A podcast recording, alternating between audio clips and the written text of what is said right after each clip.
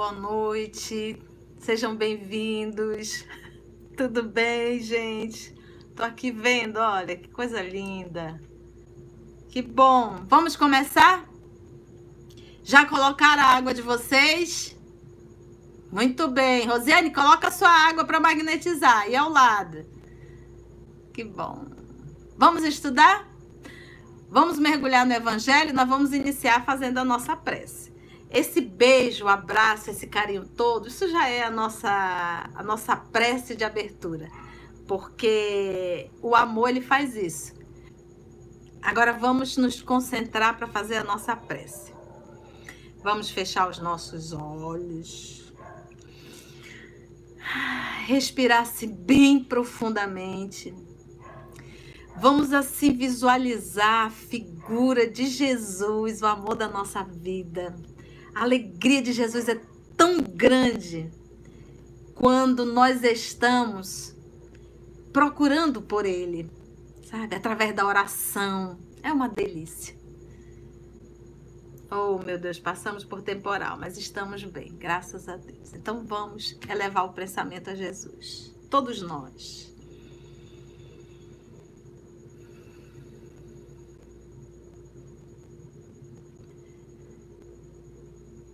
Amado Mestre Jesus, amor de nossa vida.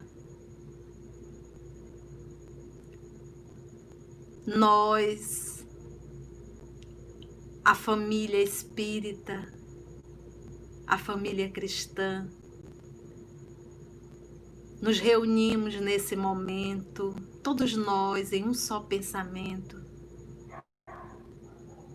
primeiramente para te agradecer a oportunidade bendita de estarmos estudando o teu Evangelho hoje à luz da doutrina espírita.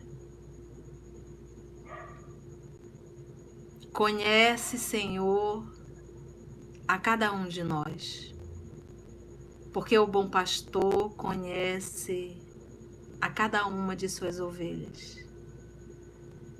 O Senhor conhece as nossas dores, os nossos medos, as nossas fragilidades morais,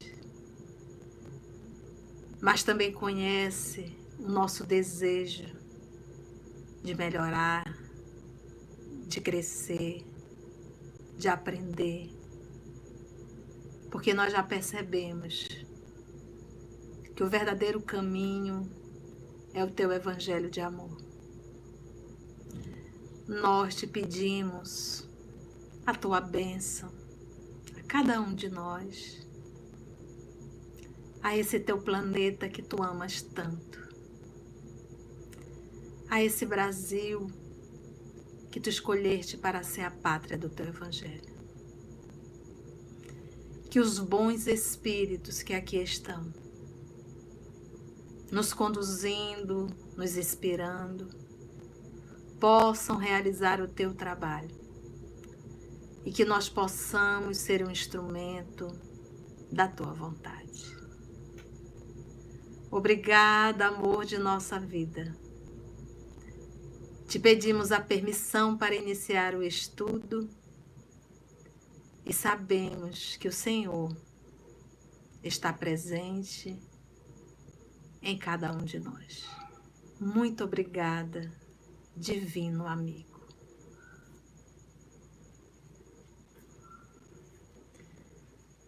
Tão bom orar, né, gente? Olha, a oração, ela é o alimento da alma. Em verdade, nunca deixe de orar. Nunca, nunca. Em qualquer situação, quando você perceber que está perdendo o controle, Faça um esforço e ore. Peça sabedoria a Deus. Às vezes a gente não vai conseguir. A gente só consegue depois de ter feito o ato. Mas nunca desista. Então a oração é o meu contato com o Senhor. A oração é a minha ligação com Deus. É a minha ligação com Jesus é a minha ligação com o meu anjo da guarda e com os amigos espirituais. Então, faça bastante oração a todo momento. Entre em contato com nosso Senhor Jesus. Entre em contato com a espiritualidade amiga e agradeça. Às vezes, um agradecimento. Né? Obrigada, Senhor.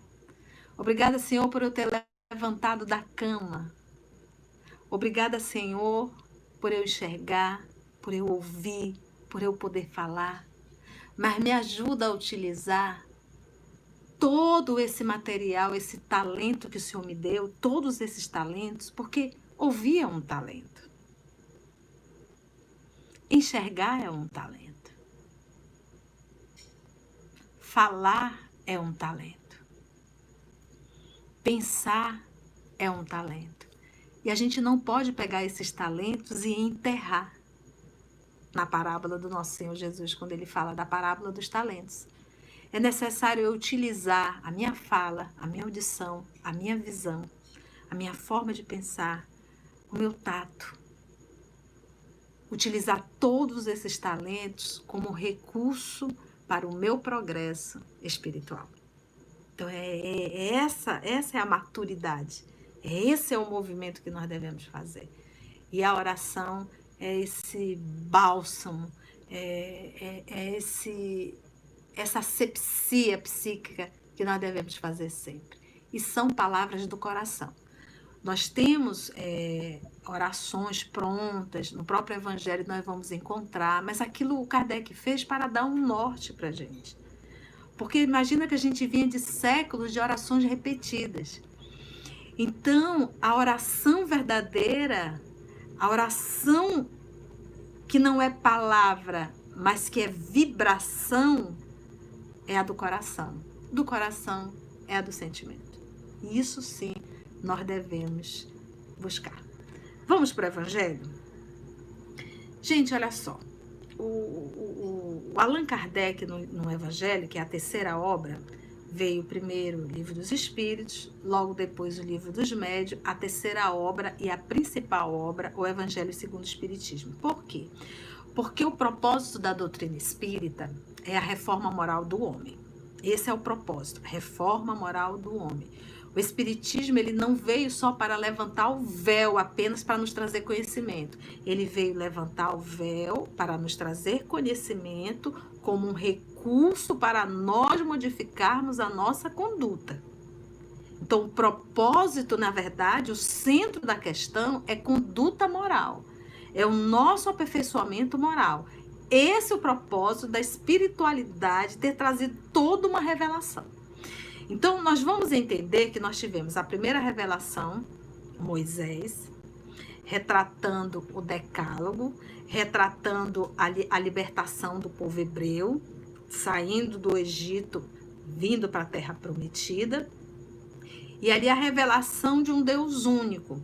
Lembra que o, o monoteísmo não surgiu com Moisés. Se nós formos estudar o livro A Caminho da Luz, ele vai falar da, do, do, do povo do Egito, aonde eles tinham a informação, tinham a informação da existência de um só Deus. Mas eles também tinham a informação da existência de um Cristo, demiurgo, né, de um Cristo. Eles tinham essa consciência. Isso eu estou falando do, dos espiritualizados dentro do Egito, dos mestres. Eles tinham a consciência da pleia de espíritos que auxiliavam esse Cristo. Então, como passar essa informação para o povo? Como passar essa informação? Então, aí surgiu o politeísmo, porque eles passaram a dar aquela informação para aquele povo daquele lá anos e anos e séculos e séculos atrás, a crença em vários deuses. Então, ao invés de, de, de, passar a informação que existe um Deus, existe um Cristo e espíritos que Cristo administra, eles acharam melhor passar a informação da existência de vários deuses. O materialismo já surgiu na Índia. Um grupo indiano criou o materialismo, ou seja, morreu, acabou tudo. Tá? Então, como o povo hebreu passou quase 400 anos como escravo dentro do, do Egito, eles saíram de lá trazendo todos os vícios. Aquela simbologia do 40 anos no deserto, aquele movimento, foi o período que o nosso querido Moisés foi evangelizando aquele grupo.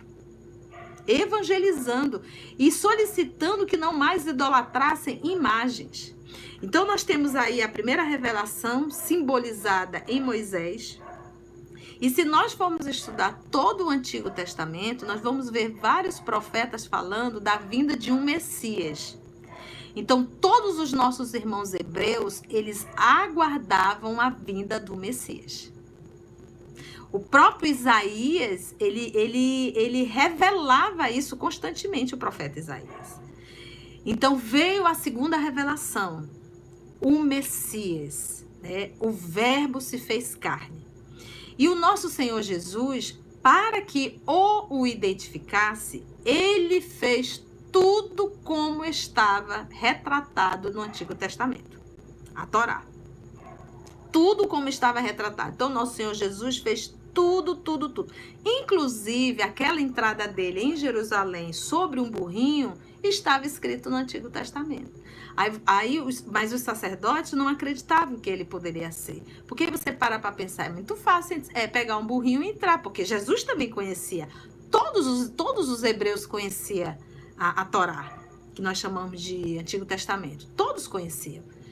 Mas devolver a visão a cego. Então, por isso é que eles achavam que Jesus era um mentiroso. Porque como Jesus conhecia, porque era judeu, conhecia a Torá, então Jesus estava manipulando. Jesus estava tentando, fingindo, passando. Mas como fingir? Como fingir a, a, cura de um cego? Aquelas pessoas que estavam com, com ferimentos na pele, que poderia ser ranceníase ou não, mas ele curava. Pessoas que estavam há 20, 25 anos paralítica, ele curava. E as pessoas não, é, os sacerdotes não queriam enxergar isso, queriam identificar o quê? Que ele curou no sábado, ele não poderia fazer isso. Então, apesar do nosso Senhor Jesus ter se submetido à lição infantil para que o identificasse, ele fez esse movimento para que o identificasse, mas infelizmente não o identificaram. Não acreditaram que Jesus seria o Messias. E como nós sabemos que todo aquele povo que recebeu o nosso Senhor Jesus é, hoje a gente diria com plumas e paetê, né, que recebeu jogando os mantos, e Jesus entrou em Jerusalém sendo aplaudido, né, aquelas plantinhas sendo movimentadas, e, e o burrinho pisando sobre aquilo ali. Diz a nossa amiga Joana de Anjos, através da psicografia de Divaldo, que as ofertas da terra, quem pisava não era Jesus, era o burrinho. E aquele mesmo grupo que estava ali para aplaudir Jesus, aquele mesmo grupo, alguns dias depois, estava solicitando a Pilatos a prisão de Jesus, preferindo a Barrabás do que a Jesus. Porque nós vamos ver nesse movimento que a segunda revelação, o verbo se fez carne.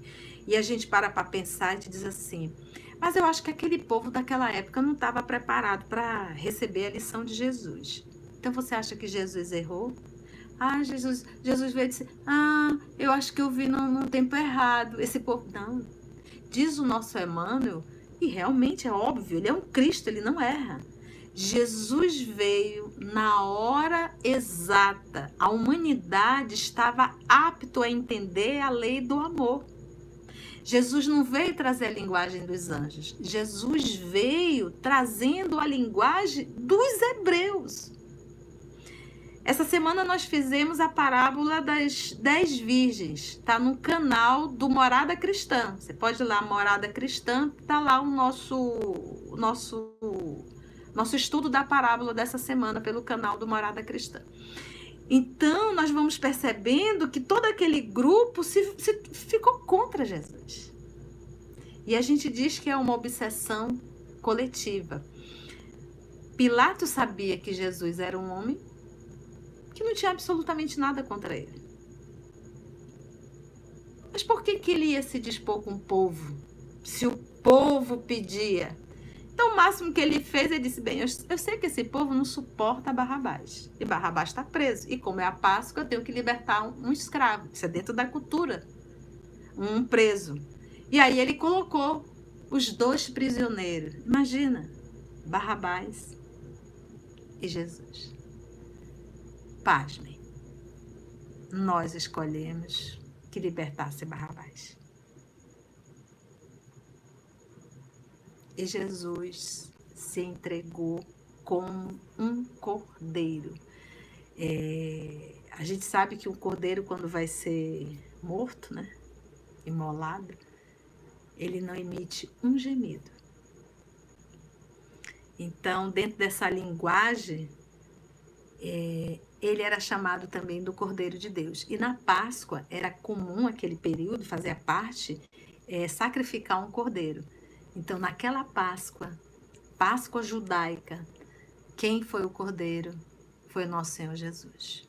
E se entregou em silêncio. Qual palavra ele disse? Mãe, eis aí teu filho, filho, eis aí tua mãe.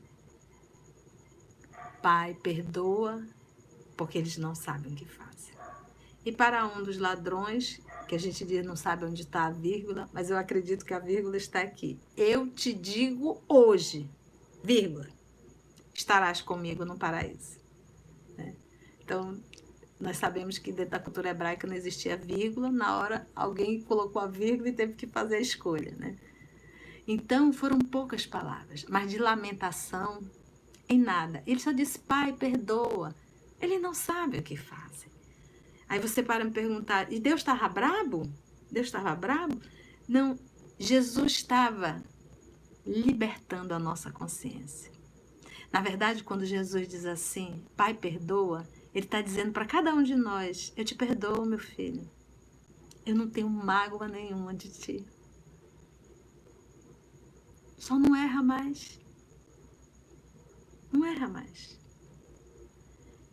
Porque para ele falar para Deus, ele não precisava exteriorizar. Ele e o Pai era um só. Se ele exterior, ele, ele, ele, ele falou, Pai, perdoa, eles não sabem o que fazem ele estava falando era para nós. E me faz lembrar muito quando Estevão está sendo lapidado, que ele intercede por, por, por Paulo. Porque Jesus está no ato do apedrejamento, Estevão vê Jesus, ele ficou frente a frente. Imagina Jesus assim, ó, frente a frente com Saulo. E Saulo não sentiu nem um arrepiozinho. E Jesus olha para Saulo de Tarso, compadecido, como diz: Meu filho, o que, que você está fazendo? E aí, Estevão, já mais para lá do que para cá, né? Coberto em sangue, diz assim: Senhor, não imputes a ele esse pecado. Olha, gente, que coisa linda. Imagina você orar assim por algoz é um coração bom, é um coração que não sabe fazer outra coisa senão o bem. Já aprendeu isso. E quando nosso Senhor Jesus reaparece depois que chamam ressurreição, que é ressurreição é estar de pé novamente, não é a interpretação do espírito voltar na carne e sair. Então, ressurreição é estar de pé. Retornar, ficar em pé. Então, na ressurreição, ou seja, que nós espíritas vamos chamar de materialização e algumas vezes aparição, né? socorro, beijo, mana, te amo. Então, Jesus vai chamar, Jesus faz o processo de ressurreição. Está de pé. E ele faz algumas aparições e algumas materializações. Aparição, aparição às vezes, uma ou duas pessoas conseguem ver. Na materialização, um grupo muito grande consegue ver. Às vezes, até numa aparição, pode um grupo muito grande ver. Mas na materialização, você pode ser tocado, que é o que nós vamos, nós vamos ver é, naquele movimento do nosso Senhor Jesus, logo que ele aparece para Maria de Magdala, Maria de Magdala corre para avisar.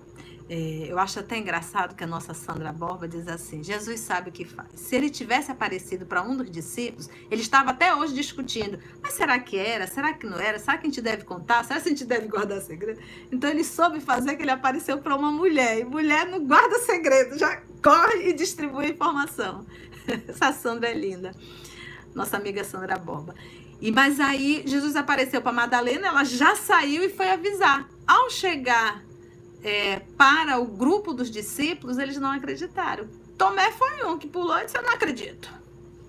Só se eu tocasse nas feridas de Jesus. E aí é quando Jesus aparece, ali ele se materializa e diz: Toca, Tomé, em minhas feridas. Já pensou, hein? Toca, Tomé, em minhas feridas. Tu tinha acabado de falar que não acreditava? Então, uma das aparições de Jesus, já a última, ele diz assim: diz que ele, ele faz a aparição, um grupo muito grande consegue vê-lo, e aí ele vai fazendo a ascensão, né? ele vai subindo, subindo, e ele vai dizendo assim: Se me amais, guardai os meus mandamentos, e eu pedirei a meu Pai, e ele vos enviará um outro consolador ele vos fará lembrar de tudo que eu vos tenho dito. E vos ensinará outra mais, outras mais. Estará em vós e com ele eu, Jesus, estarei. Então, o nosso Senhor Jesus sai, é, ele, ele, ele, ele, finaliza as aparições depois da, da, da desencarnação, né? ele finaliza naquele momento e deixa esse consolo. E novamente a humanidade espera o Consolador. Só que o Consolador já chegou. Século XIX, na França. E a, o povo ainda não se tocou que Deus é discreto. O sol nasce, mas ele não chega, uh, cheguei. Ele vem chegando tão de mansinho, tão de mansinho, tão de mansinho, que por mais que você fique olhando, você não consegue decifrar. Amanheceu. Quando você vê, amanheceu. De tão doce, de tão discreto que é Deus. Então, na época de Jesus, todo mundo estava aguardando o Messias, mas o Messias que vinha numa carruagem de fogo rasgando o céu. E seria um guerreiro, queria libertar, libertar o povo hebreu da opressão romana. Imagina que Jesus vem para fazer um trabalho horizontal. Eis que Jesus nasce de Maria e José, numa manjedoura. Passa todo pelo processo. Os amigos ali eram os animais. Uma estribaria. Olha só. Assim. Chegou a terceira revelação. Chamavam Jesus de Beuzebu. Então a terceira revelação chegou no século XIX e volta lá: se me amais, guardai os meus mandamentos, eu pedirei a meu Pai, e ele vos enviará um outro consolador. Ele vos fará lembrar de tudo que eu vos tenho dito. E vos ensinará outras mais. Isso Jesus quer dizer, não dá para me ensinar tudo. A lição que ele trouxe era o que o povo aguentava naquela época. E era necessário o consolador. Então, praticamente 18 séculos depois, as pedras começaram a falar. Aqueles que partiram voltaram para contar. E eu acho tão interessante, sabe, gente, a gente questionar a comunicabilidade dos espíritos. Mas se você lê o Evangelho, tem lá assim, ó. Jesus chamou Pedro João e Tiago. Subentende Tiago, irmão do João. Os três. Lá no Tabor, lembra? E ali Jesus conversou com Elias e Moisés, dois mortos. Dois mortos. Como é que não pode conversar com os mortos?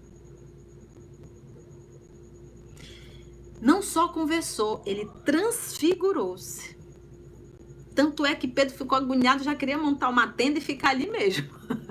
E Jesus pediu que eles não comentassem até que ele levantasse dos mortos. Olha que interessante, gente. Está lá, está lá no Evangelho. Jesus conversando com Moisés e Elias. Então, vamos falar agora da terceira revelação. O Consolador está na terra. O Espiritismo chegou. Então, se nós pegarmos o Evangelho, aqui foi só uma entradinha, tá, gente? Só uma salada de alface, sabe? Tomatezinho, azeiton, sabe? Só para a gente se preparar para a gente agora mergulhar no estudo. Se nós pegarmos o Não Vim Destruir a Lei, o nosso querido Allan Kardec, lembra que o Evangelho é a obra principal. Não foi a primeira, porque ele precisava da base espírita para poder adentrar no Evangelho. Ele primeiro falou de Moisés, olha como tá bonito. Depois ele falou do Cristo, que é a segunda revelação, e depois ele vem e vai falar do Espiritismo. Vamos lá, vamos pegar, vamos fazer a leitura do Evangelho? Ele diz assim, olha. O Espiritismo é a ciência nova que vem revelar aos homens ciência nova. Por que ciência? O espiritismo, ele é resultado de pesquisas, anotações, comparações. Isso é uma ciência. Kardec não utilizou um médium. Foram mais de mil. E ele fazia o encontro ele não, ele não se limitou a um médio, que é o maior perigo. É trazer uma revelação pautada em cima de uma cabeça.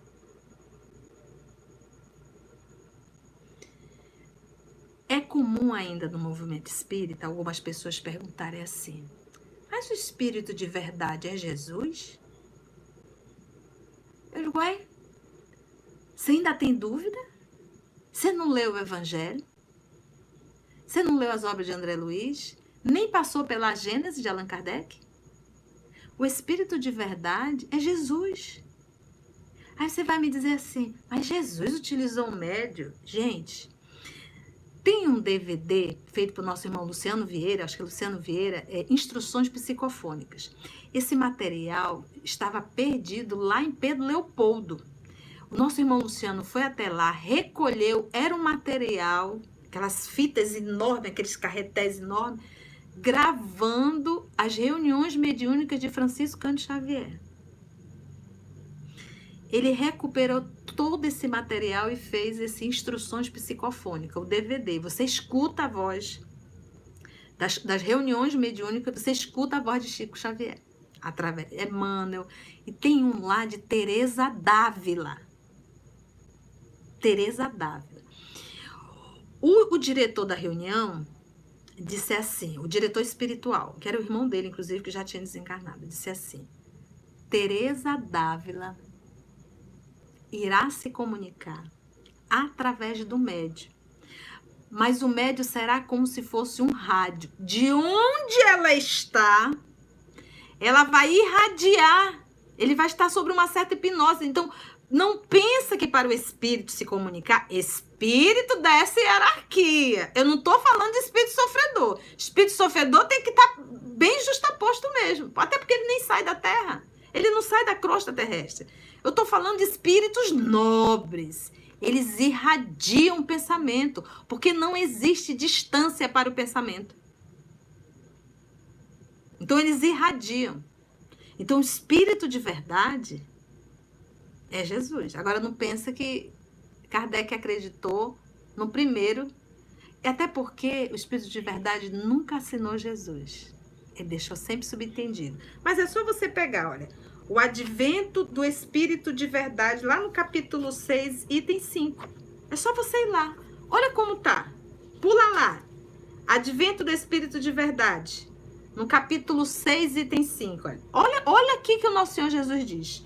Venham como outrora aos transviados filhos de Israel, venham como outrora. Vou falar mais nada. Assinatura é o Espírito de verdade. Você depois vai ler. Vamos voltar lá. O Espiritismo é a ciência nova que vem revelar aos homens por meio de provas irrecusáveis. Irrecusáveis. Provas irrecusáveis. Porque Kardec foi fazendo o quê? Pesquisa. Olha, gente, Kardec. Kardec, Kardec é Kardec. Primeiro que era um homem, é um homem nobre, moralizado, ele era um professor de física, química, anatomia, astronomia. Ele dava aula, inclusive, gratuita. Olha que interessante. Ele, quando começou a participar das reuniões, utilizando inclusive, teve casos de algumas jovens que eram médios ostensivas, algumas vezes Kardec fazia pergunta mental. Mental. E o espírito respondia. Como ele era um homem inteligente, é um homem inteligente, ele identificava que as respostas eram inteligentes. Então, essas respostas aqui estão além da intelectualidade humana. Basta você ver o livro dos espíritos. Até hoje a gente fica meio que embananado ali. Porque é muito material, é, é muita informação. E informação, informações nobres. Olha aí. Por meio de provas irrecusáveis, a existência e a natureza do mundo espiritual e as suas relações com o mundo corpóreo. Gente, eu vou contar uma experiência minha particular, tá? Em relação a espiritismo. É, quando eu comecei a fazer os cursos é, para o trabalho espírita, e eu estava estudando o livro dos médios. Eu já estava ali na laboratório do mundo invisível. E, e era muita informação. E eu nunca tinha participado de reunião mediúnica. E, e realmente não devemos participar se nós não temos informação e conhecimento. Reunião mediúnica, como é um trabalho todo psíquico, é necessário a gente ter preparação para fazer esse trabalho. Não por curiosidade. Então eu nunca tinha participado. Mas olha como a espiritualidade foi me conduzindo. Então, era uma quarta-feira e eu fui fazer um curso na instituição ao qual eu frequento, fre frequentava e frequento ainda. E eu estava lá aguardando, então eu cheguei cedo, fiquei ali sentada na recepção. Logo depois chegou um trabalhador, já experiente da casa, que inclusive ia ministrar também um curso, e ficamos ali conversando. Eu, muito jovem, isso faz tempo, nem tinha cabelo branco.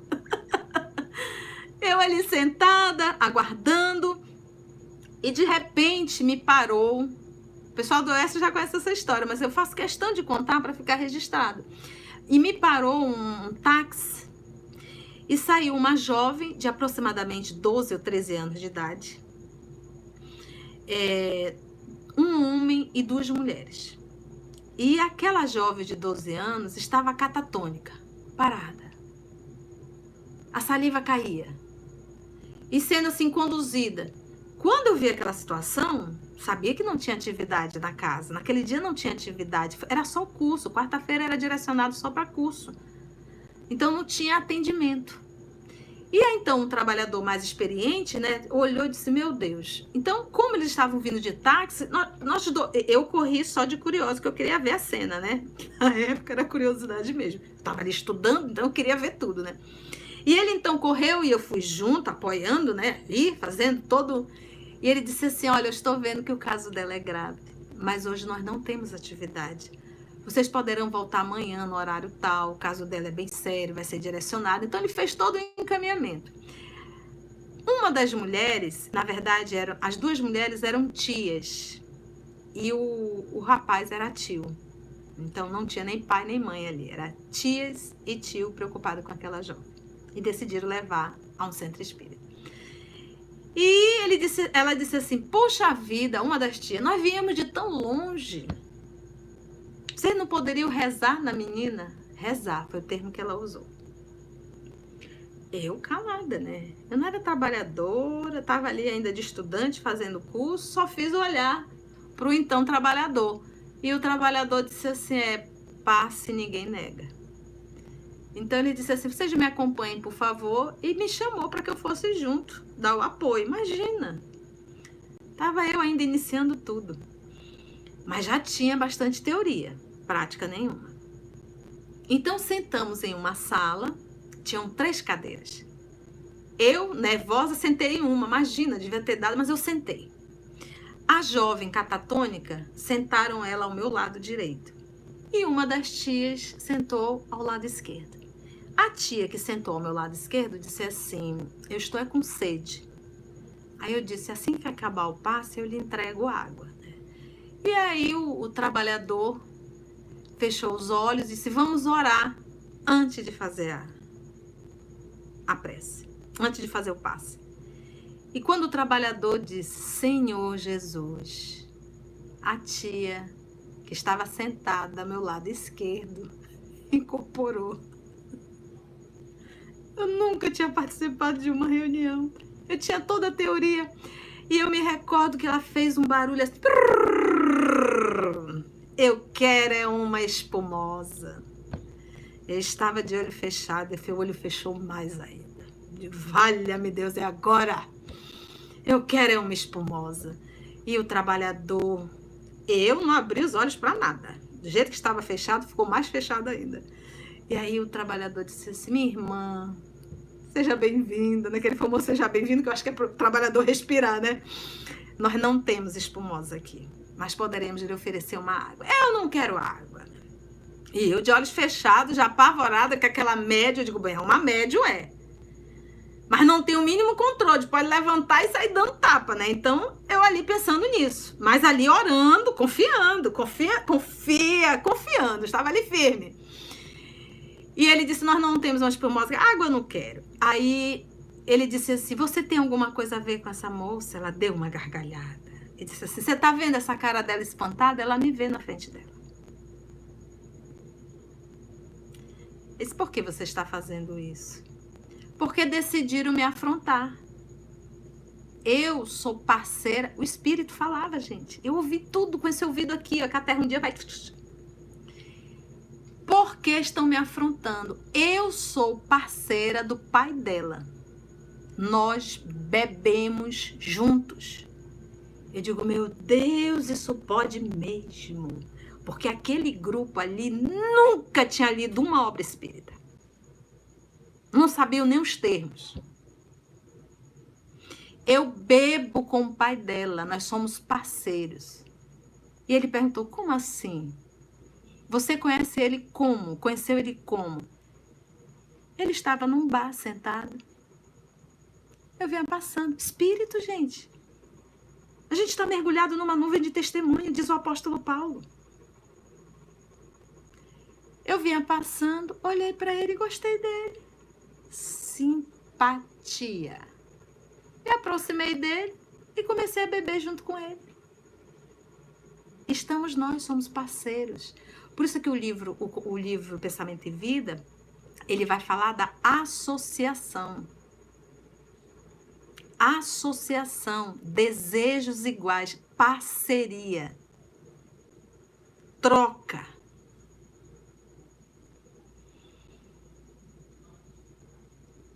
E agora ela e a mãe dela estão me desafiando. Estão orando aí a noite todinha.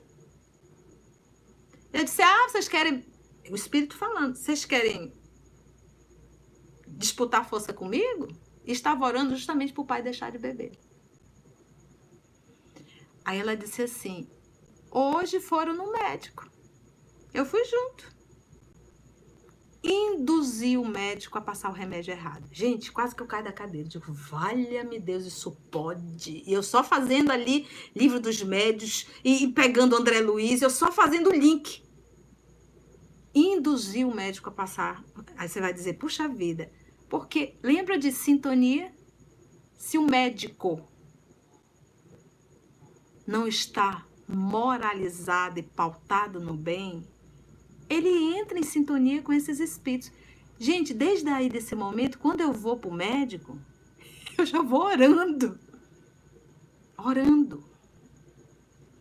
Orando. Eu induzi o médico a passar o remédio errado. E hoje eu escondi o remédio, o remédio para ela não tomar. E eu digo, meu Deus, laboratório do mundo invisível, ela envolveu todo o objeto. Eu ali, eu lembrava de tudo. Tudo. Aí o, o nosso irmão viu que aquilo não ia, e nem era o momento propício. E eu já preocupada, cadê os amigos espirituais? Cadê Jesus? Onde eles estão? Tá tudo calado. E aí ele, Senhor Jesus, e voltou a prece. Quando ele disse Senhor Jesus, ela disse: essa luz está me incomodando e esse monte de gente aqui, tudo de branco, que era a luz. Eu digo, opa, os amigos espirituais chegaram, ajudem, por favor. e aí, de repente, ela apagou de novo. E aí ficou aquele silêncio. Aí eu abri os olhos e olhei para a tia do meu lado. A tia olhou para mim e diz assim: é, Eu tô com sede. Gente, a tia não lembrava de nada. Eu olhei para ela e disse: Vou já lhe dar água. Mas em compensação, o outro tio e a outra tia, que eram irmãos, ouviram tudo. E eu também ouvi. Então, essa foi a minha iniciação a esse contato ostensivo com o mundo espiritual. Certa feita eu estava fazendo um diálogo fraterno e isso agora é recente, graças a Deus e o espírito e o rapaz ali conversando já tinha tentado suicídio, estava com os pulsos já ainda ponteados. E de repente ele olhou para mim, fez um movimento, bateu na mesa levemente e disse assim: "Não é o fulano que está aqui, é o Beltrano". Eu digo: "Putz, se incorporou". Incorporou. Num diálogo. E ele foi me dizendo, o espírito ia relatando e retratando todas as formas que ele já tinha tentado para matar aquele rapaz. E qual seria a próxima forma?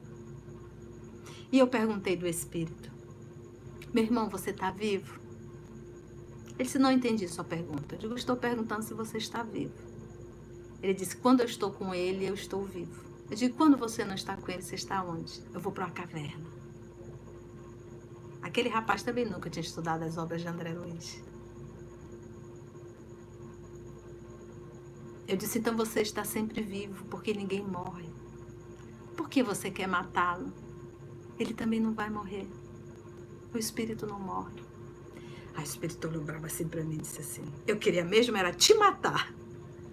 Mas eu só não faço porque uma força me segura. Então, é, é, são esses movimentos que eu digo não há dúvida. Os espíritos existem. A comunicabilidade existe. É um fato. É um fato. É, é um fato. Meu pai desencarnou faz alguns anos. Era, é, era o meu, meu garoto, chamava meu garoto, né? Papai. E eu, eu fazendo a oração antes de dormir, e eu disse assim: Como estará papai? como é que ele está. Eu sempre que antes dele desencarnar, a gente conversava, né? Eu ali falando de espiritualidade. Papai, chegando no mundo espiritual, procure logo trabalhar. A gente tem logo que trabalhar, vai arrumando uma casa para quando a gente chegar ter uma casinha lá. Eu já dando trabalho pro meu pai. Mas foi interessante, porque no dia seguinte a minha irmã chegou comigo e disse assim: Mana, sonhei com o papai. Não veio através de mim. Eu disse: Foi, e aí? Eu sonhei com ele. Ele mandou te dizer que ele tá bem, e que ele está trabalhando no hospital, ajudando pessoas com câncer. Olha que coisa linda, gente. Como negar a existência, a sobrevivência e a comunicabilidade dos espíritos? que é consolo maior? Saber que ninguém morre, saber que nós não morremos, que nós vamos continuar vivos. Na verdade, estar encarnado é estar limitado a alguns sentidos. Nós somos espíritos imortais. Imortais. Então ninguém morre. Esse foi o maior tabu que a doutrina nos trouxe. Porque Jesus ensinou isso. Jesus nos disse assim: olha, mataram o corpo, mas olha, eu estou aqui, ó. Quantas aparições de Jesus, quantos contatos Jesus teve com os discípulos, com muitos discípulos, discípulos na condições de seguidores, de alunos dele. Então ninguém morre. Do mundo espiritual, as suas relações com o mundo corpóreo. Ele nolo mostra o espiritismo não mais como coisa sobrenatural. Não é mais sobrenatural. Por quê? Porque tem explicação. O sobrenatural que não explica, não, isso tem explicação. O espiritismo vem explicar que é natural, não é sobrenatural. A comunicabilidade dos espíritos, meus irmãos, nós estamos caminhando para um dia termos todas as faculdades mediúnicas. Não vai haver mais saudade de quem foi, porque a gente vai conseguir ver. E as encarnações, os corpos serão menos densos. Nosso corpo físico também está em processo de, de evolução. Olha que coisa linda, gente. Ele, ele nolo mostra não mais como coisa sobrenatural, mas ao contrário, como uma das forças vivas e sem cessar, atuantes da natureza. Força viva, sem cessar e atuante. Meus irmãos, pergunta de O Livro dos Espíritos: até que pontos espíritos influenciam em nossa vida? Resposta: muito mais do que imaginais. Quase sempre são eles que vos dirigem. Ele não está dizendo se é espírito bom ou espírito mau. Ele está dizendo que nós recebemos influência. Agora, de quem eu vou receber Aí, obviamente, vai depender de com quem eu estou em sintonia, quem são os meus parceiros, com quem eu estou associado, na fala de Emmanuel no livro Pensamento e Vida.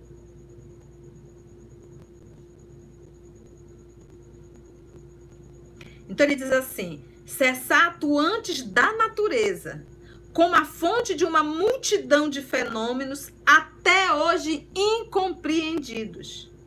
E por isso mesmo, relegados para o domínio do fantástico e do maravilhoso. Olha, eu recentemente assisti o filme da história da irmã. É a Santa Rita de Cássia? É a Santa Rita de Cássia. Eu acho que é a Santa Rita de Cássia. É ela mesma, Santa Rita de Cássia. Médio ostensiva. Vê o filme dela. Não, é Santa Rita de Cássia. Obrigada, Luciana e Felipe. Beleza. Volta lá. Como a fonte de uma multidão de fenômenos até hoje incompreendidos. E por isso mesmo, relegados para o domínio do fantástico e do maravilhoso. É a essas relações que o Cristo faz alusão, né? se refere em muitas circunstâncias. E é por isso que muitas coisas que ele, Jesus, disse permaneceram ininteligíveis ou foram falsamente interpretados. Quando o doutor da lei, Nicodemo, se aproxima dele, diz, Senhor, né, o que, eu posso fazer para adquirir o reino de Deus? Jesus diz que o homem é necessário nascer de novo. Ele diz assim mesmo, nascer de novo. Aí diz assim, mas como eu, um homem velho, posso nascer de novo, entrar na barriga da minha mãe? Aí ele responde, se tu que é doutor, acho legal isso, né? não consegue entender as coisas da terra, como tu queres que eu te explique as coisas do céu? O homem deve nascer da água e do espírito. Aí já pegaram a água e viraram batismo, começaram a afogar todo mundo, da caldo do menino. A água representa a matéria. Tanto é que nós construímos o corpo, mas o espírito não. Por isso que ele diz: renascer da água e do espírito. Então, tem várias passagens do nosso Senhor Jesus que não dava para entender naquela época. Foi necessário o tempo. Aí ele diz assim: ó, o Espiritismo é a chave. Olha só, nascer ininteligível ou foram falsamente interpretados. O Espiritismo é a chave com o auxílio da qual tudo se explica com facilidade. Kardec, quando ele colocou aqui chave, porque Jesus diz assim: Eu sou a porta. Se nós pegarmos lá é, João, capítulo 10, versículo 19 de João, tá lá dizendo Jesus: Eu sou a porta. Então Kardec conhecia muito bem o Evangelho. Aí ele diz que o Espiritismo é a chave. Jesus é a porta, mas sem a chave você não entra, não. Por que, que o Espiritismo é a chave? Porque por isso que antes do, da, do terceiro livro, que é o Evangelho, que é, o, é a obra principal, e os Espíritos falaram isso a ele, ele saiu em silêncio, não comentou para ninguém, foi para um lugar distante, esse tipo um sítio, ficou ali isolado e ele recebeu depois psicografias que o, o, local que ele estava, o trabalho que ele estava fazendo, isso está lá em obras póstumas, tá, gente? Esse era o maior trabalho, que era o Evangelho segundo o Espiritismo. Então Kardec conhece sim, conhecia muito bem. Então ele diz assim: Jesus é a porta e o Espiritismo é a chave porque a gente consegue compreender com mais lucidez. Olha só. Volta aqui. O Espiritismo é a chave com o auxílio da qual tudo se explica com facilidade. Imagina, se tua mão for motivo de pecado, corta e joga fora. Arranca. Se teus olhos for motivo, arranca, joga fora. E quantas lições? Quantas lições? No item 6 do Evangelho, ele diz assim: Isso é Kardec, viu? Na introdução, praticamente, é no capítulo 1 já. A lei do Antigo Testamento está personificada em Moisés. A do Novo Testamento está personificada no Cristo. O Espiritismo é a terceira revelação da lei de Deus, mas não tem a personificá-la nenhuma individualidade. Olha, Kardec aqui. Não personalize, não tem uma pessoa. Por isso é que é errado a gente dizer assim, eu sou kardecista. Gente, pelo amor de Deus, quando eu escuto isso, eu faço assim. Mas se a gente estudar o livro dos Espíritos, está lá na introdução. Todo aquele que estudar essa doutrina deverá ser chamado de espírita ou espiritista. Não tem kardecista, isso não existe, gente, por misericórdia. E o próprio Kardec aqui, olha, olha o que ele diz. Ó. O espiritismo é a terceira revelação da lei de Deus. Presta atenção, gente mas não tem a personificá-la nenhuma individualidade, porque é fruto do ensino dado não por um homem, mas pelos espíritos, que são as vozes do céu. Isso aqui ele está se retratando lá no Antigo Testamento. As vozes do céu. Olha que coisa linda.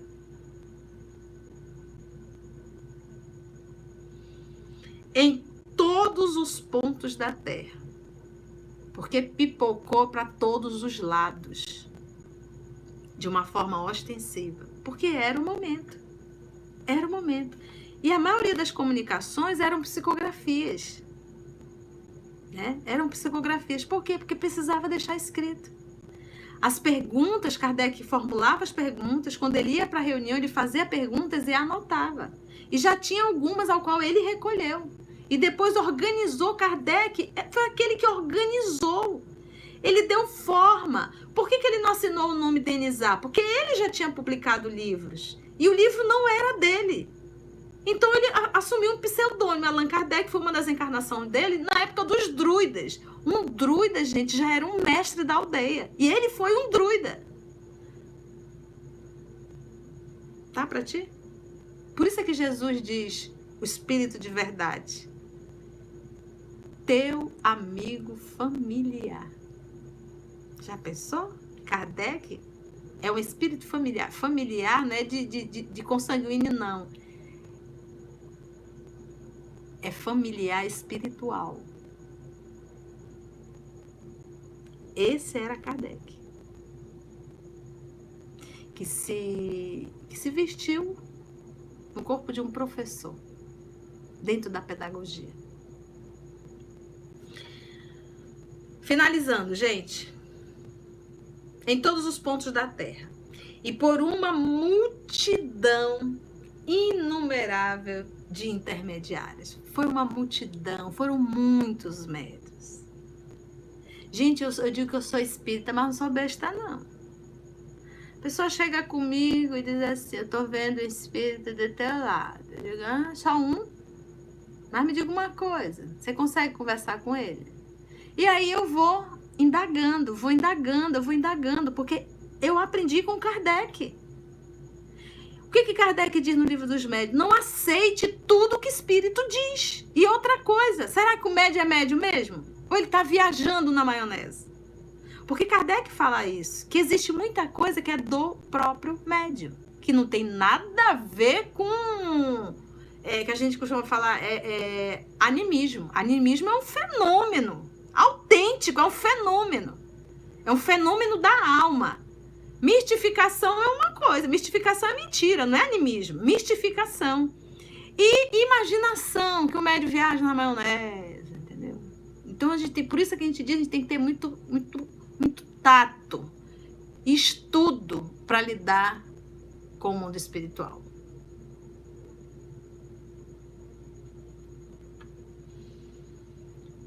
Olha só, olha só. Assim como Cristo disse eu vou finalizar assim. É, de certa maneira, um, um ser coletivo, é um ser coletivo, porque todos estão falando a mesma língua, um ser coletivo, formado pelo conjunto dos seres do mundo espiritual, cada um dos quais traz aos homens o tributo de suas luzes, para lhes tornar conhecido esse mundo e a sorte que os espera no mundo espiritual. Assim como Cristo diz, não vim destruir a lei, isso está lá em Mateus, no capítulo 5, versículo 17. Não vim destruir a lei, mas cumpri-la, tá? Fecha aspas. O Espiritismo diz igualmente, abre aspas, não venho destruir a lei cristã, mas dar-lhe cumprimento. Nós viemos cumprir a lei cristã. O Espiritismo não vem anular o cristianismo, ele vem dar vida, fazer reviver. Lembra lá? Se me amais, guardai os meus mandamentos, eu pedirei a meu Pai, ele vos enviará um outro consolador. Ele vos fará lembrar de tudo que eu vos tenho dito. Não venho destruir a lei cristã, mas dar-lhe cumprimento. Fecha aspas.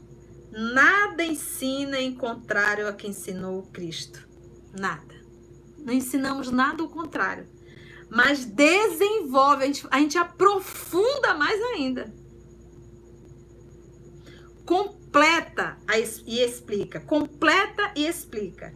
Em termos claros para todo mundo, o que foi dito apenas sobre uma forma alegórica vem cumprir nos tempos preditos o que o Cristo anunciou e preparar a realização das coisas futuras. Portanto, o Espiritismo é obra do Cristo. Gente, Kardec perguntou: se eu falhar, E os espíritos responderam: Outros irão fazer. Por que não pensa? A gente não pode pensar que se não for com a gente, a obra não vai. Vai e vai até melhor. Que possa ser conosco, que a gente possa participar desse banquete. Então, se Kardec falhasse, teriam outros. Porque a gente vem com a missão, mas a gente pode não cumprir. Mas em se tratando desta revelação, junto com Kardec veio uma Pleiade. Se não fosse com ele, seria com outro. Mas graças a Deus ele foi fiel a Deus. Né? Então, olha só, finalizando. É, mas desenvolve, completa e explica. Então, ele diz assim: ó, vem cumprir nos tempos preditos o que o Cristo anunciou e preparar a realização das coisas futuras. Portanto, o Espiritismo é obra do Cristo, que ele mesmo preside. Ele mesmo preside. O Espírito de verdade é o Cristo. Assim como preside, conforme igualmente o anunciou, a regeneração que se opera e prepara o reino de Deus na terra. Então, no século XIX, já começou a regeneração. Logo depois de todos aqueles séculos de Inquisição. E assim, nós finalizamos mais um estudo do Evangelho segundo o Espiritismo. Hoje estudando o espiritismo. Por que nós trouxemos esse, trouxemos esse, esse material? Para que nós espírita tenhamos assim mais consciência da doutrina que esposamos, sabe? Mais respeito, mais devoção. Isso aqui não é brincadeira. Esse livro aqui liberta consciência.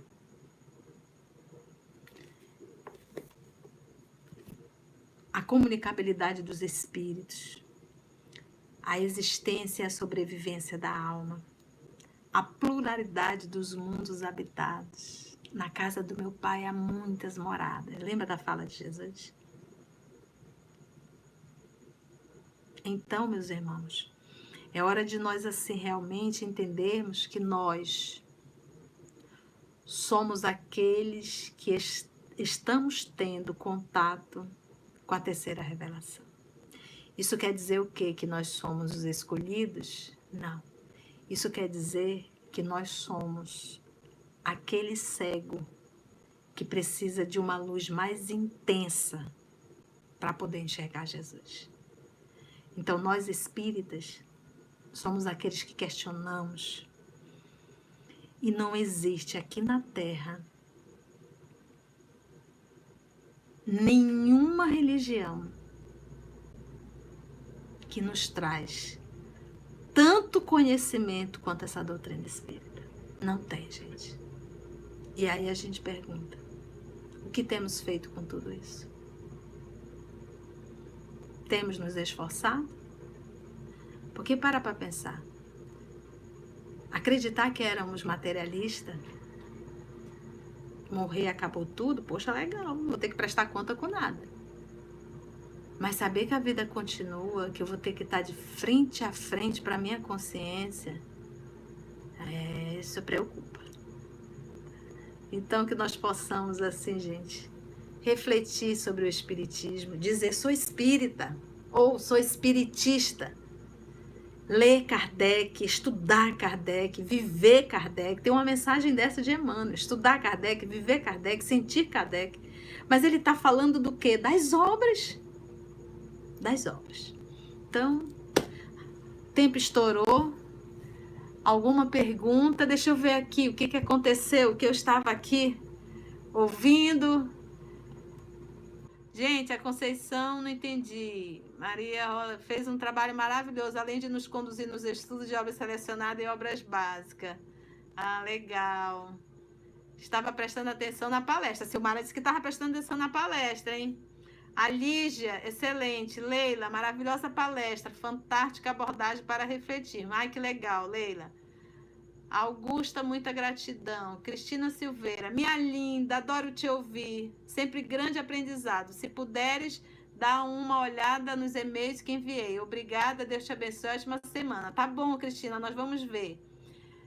Marli, um abraço. Luciana, obrigada. Arnaldo, beleza. Lenita, Conceição, instrumento maravilhoso, Jesus, a palavra gratidão. Eu tenho que ler rápido porque tá subindo rápido, né? Nilcimara, beijo. Silmara, amando todos. Marlice, ótima palestra, obrigada. Fernanda, beijos. Poliana, estudo maravilhoso. Obrigada, tia. Obrigada, Poli. Beijo, querida. Tá tão longe. Beijo pra família. A Socorrinha tá mandando abraço. Socorrinha, beijo. Socorrinha, a, a, a irmã da Rosa. Dicas da Leia. Belíssimo estudo. Que bom. Vitória Mendes. Vitória! Cadê a Ioko? Ioko! Beijo pra você, lindinha. Que Deus te guarde, viu? Olha, tô de olho, hein? Olhe lá. Não dê trabalho pra mamãe. Cristina Silveira. Eu presto atenção sempre, olha. Muito bem. Eu também. Ah, legal. Maurício, obrigado, tia. Obrigada, filho. Tereza Santos, obrigada. Rosemary Ramalho, obrigada. Beijo, Maria Rosa, Vânia. Ei, gente, tem prece final, hein? Não pode sair sem a prece. Vamos já orar. Carla Maria Venâncio. Carlinha, beijo. Odila, beijo. Ranúzia, de lá de Pernambuco, beijo. Silmara Gomes, beijo. Conceição, você é mil. Cada vez me encanto mais contigo. Ô, Silmara, obrigada. Beijo pra ti. Maria Rosa Almeida, que Jesus te proteja sempre. Obrigada, minha amiga. Gente, ora sempre por nós, viu? Isolda, quero ser assim que nem você. Ah, vai pra acabar. Alano, amiga, obrigada pelo estudo. Alano, beijo pra ti, amigo. Magali Oliveira, Beijos, obrigada. Quinha, Jesus abençoe, ótima semana. Obrigada, querida. Gisela, obrigada, querida. Obrigada eu. Terezinha, você foi maravilhoso. Então, acho que a missão foi cumprida, né, gente? Foi bom, né? Foi bom, foi bom. Deu para refletir. O nosso intuito é. A Luciana tá perguntando: o filme é Santa Rita de Cássia? É. É, Santa Rita de Cássia. Pega lá que você vai ver toda a história dela, tá bom? E é, é muito bom. Zoraide Rondon. Gratidão, que bom. Vamos orar então? Vamos pedir, agradecer a Jesus por esse momento de, de oração, né? De evangelho, é tão bom. Beleza. Cristina, beijo. Ícaro, Ícaro Paulino. Não, Ícaro, nós não temos site, é só o. Nós tínhamos, né? Depois nós migramos pro, só para o YouTube, realmente. Olha aí, o Instagram do LS Manaus. Ah, gente, toda quinta-feira nós estamos fazendo uma palestra pelo canal do Morada Cristã, tá? 20 horas Manaus, 19 horas é, Brasília, tá bom? Toda quinta-feira nós vamos estar fazendo, nós estamos fazendo lá um estudo, temas variados, tá bom? Vamos orar, agradecer a Jesus. Se pudesse interagir, eu ia pedir para vocês fazerem, mas vocês. Cristina Silveira, eu assisto, tá bom. Vamos ouvir então, vamos fechar os nossos olhos. Nossa aguinha já tá prontinha. Poliana Simplício, não, é 8 horas Manaus. É, 20 horas Manaus, 21 horas Brasília. É isso mesmo. Maria Madalena, gratidão. Gratidão também. Que bom. Vamos orar então. E assim, divino amigo, nesse momento de oração, de reflexão, de estudo em grupo, com irmãos queridos de todos os lugares desse nosso país. O nosso coração, nosso sentimento é de gratidão. Realmente te agradecer por essa doutrina maravilhosa que nos consola, pelo trabalho de Allan Kardec, pelo trabalho do nosso querido Chico Xavier, nos deixando um legado de mais de 400 obras. Todo esse material disponível para todos nós estudarmos, refletirmos e verificarmos qual a nossa verdadeira condição, qual o nosso verdadeiro futuro, qual o nosso verdadeiro tesouro. Obrigada, divino amigo. Obrigada, amigos espirituais e te pedimos, Senhor, ajuda-nos a vibrar contigo para o bem dessa nação. Muito obrigada, amor de nossa vida, e muito obrigada a todos vocês, amigos espirituais, que nós possamos permanecer, cada um de nós, contigo, Senhor. Graça te damos. Acabou. Terminou. Quem quer mais? Beijo, meus amores. Mônica, amiga, que saudade. Beijo pra tu. Gente, eu vou mostrar uma coisa que a Mônica fez. Quem vai ficar aí vai ver. Peraí, só um pouquinho.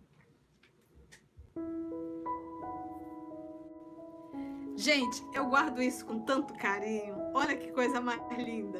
Olha, gente, isso aqui foi trabalho de Mônica. Olha, é uma bonequinha. Isso aqui tem mais de sete anos já. Essa bonequinha sou eu. Aqui o nosso lá, ela colocou, que era o estudo que nós fazíamos na época. Aqui embaixo, olha o tanto de estudo. Há dois mil anos, os mensageiros, livro dos médios e, obviamente, aqui no finalzinho, Paulo Estevam. Olha que lindo, gente. Lindo, lindo, lindo, lindo. E tem um poema lindo que ela fez. A próxima semana eu prometo ler, tá bom? Poema da nossa amiga Luciana. Luciana Mônica. Olha que coisa linda. Eu gostei do, do, do chapeuzinho. Então, essa aqui é a tia que há anos anda com um monte de livro. Olha, bem aqui está o livro dos médios, olha. O livro dos médios, esse aqui? Não, esse é o livro dos espíritos, olha. Livro, livro dos espíritos. E eu guardo com muito carinho. Não tá lindo, né? Lindinho? Olha aí, ó. Todos os livros. Então, há anos, há anos, nós estamos nos deliciando com as obras espíritas. Beijo, gente. Até o nosso próximo nosso próximo evangelho será no próximo domingo, no mesmo bate horário, tá bom? Todos os estudantes, você merece. É muito querida. Mônica, você é querida. Márcia Silva, muito criativa, você merece. É, queridinha. É a Conceição. É a Conceição, ela. Ícaro, obrigada, Ícaro. Célia Costa, boa noite. Boa noite para todo mundo, gente. Bom lanche, quem for lanchar, quem for jantar, bom jantar. Quem já for dormir, bons sonhos. E não esqueçam de orar. Beijo, muita paz.